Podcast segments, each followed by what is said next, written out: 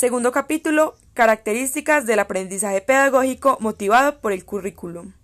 La complejidad del aprendizaje escolar.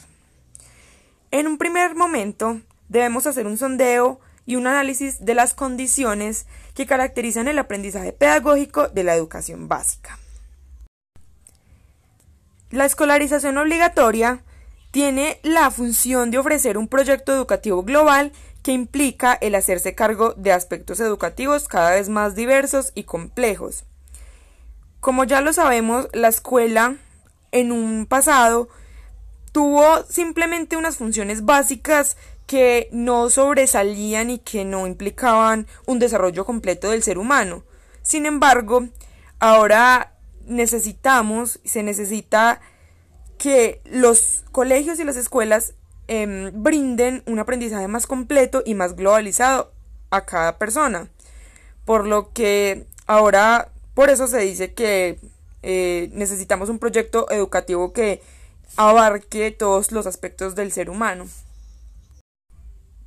Ahora se pasa a un segundo plano donde se habla de las exigencias de los currículos modernos.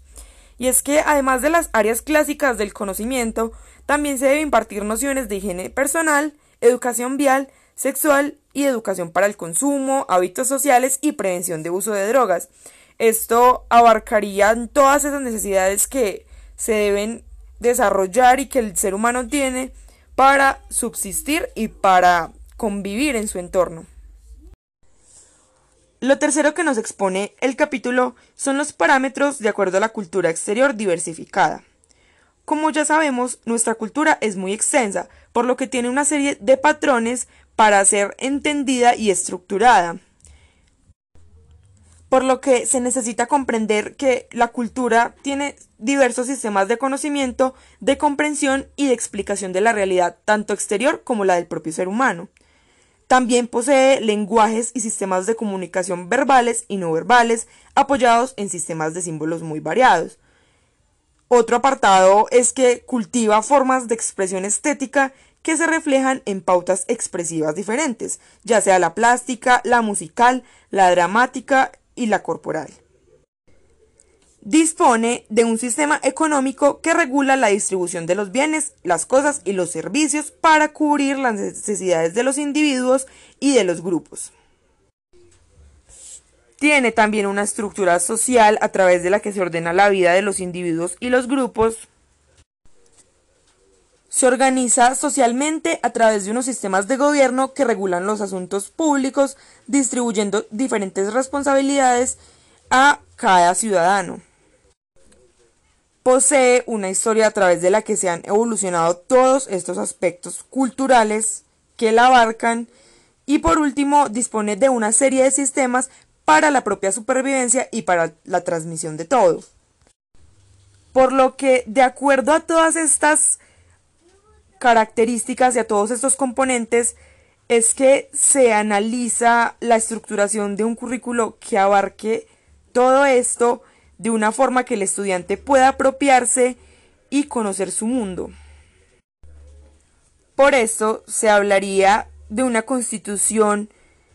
del núcleo básico del currículo de un modo más completo y abarcador, como lo son incluyendo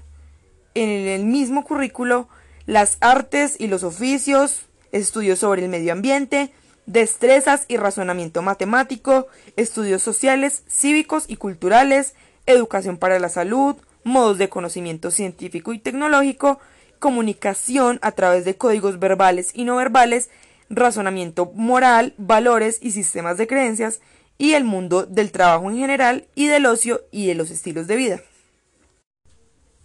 Ahora se entra a un apartado un poco más complejo, puesto que en materia de lo que vimos anteriormente, eh, decirlo y quizás escribirlo es muy fácil. Intentar estructurar esto se ve como algo sencillo, ya que si la cultura exige tener unos ciertos conocimientos, pues lo más lógico es que el currículo los incluya y que la institución y la escuela los incluyan. Pero, ¿cómo incluir estos sabiendo que nuestra cultura tiene tanta diversidad?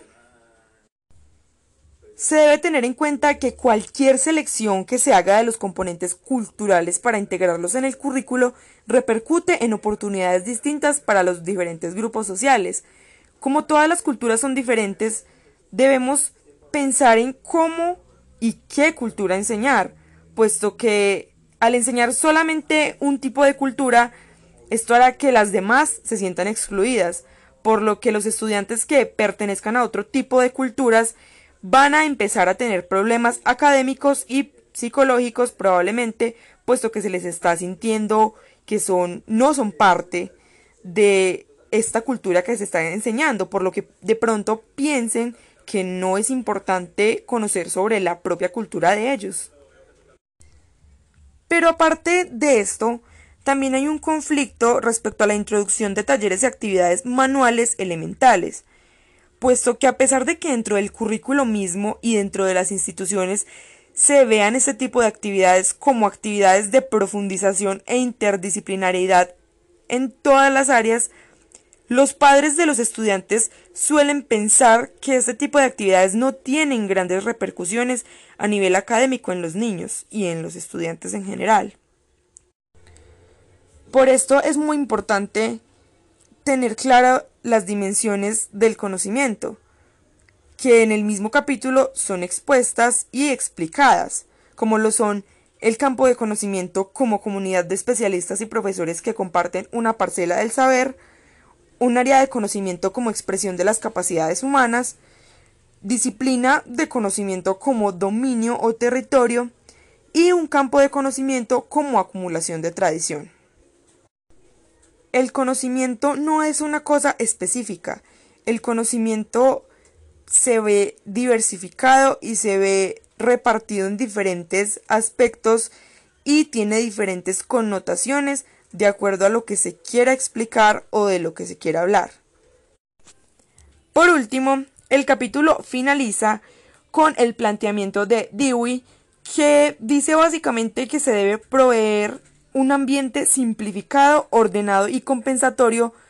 para los niños, para los estudiantes. No basta solo con que haya un currículo que abarque todas sus necesidades a nivel personal y académico, sino también que el colegio, por ser un lugar donde los estudiantes pasan el mayor tiempo de sus días, debe proporcionar un ambiente favorecedor para que los estudiantes aprendan y se sientan felices haciéndolo.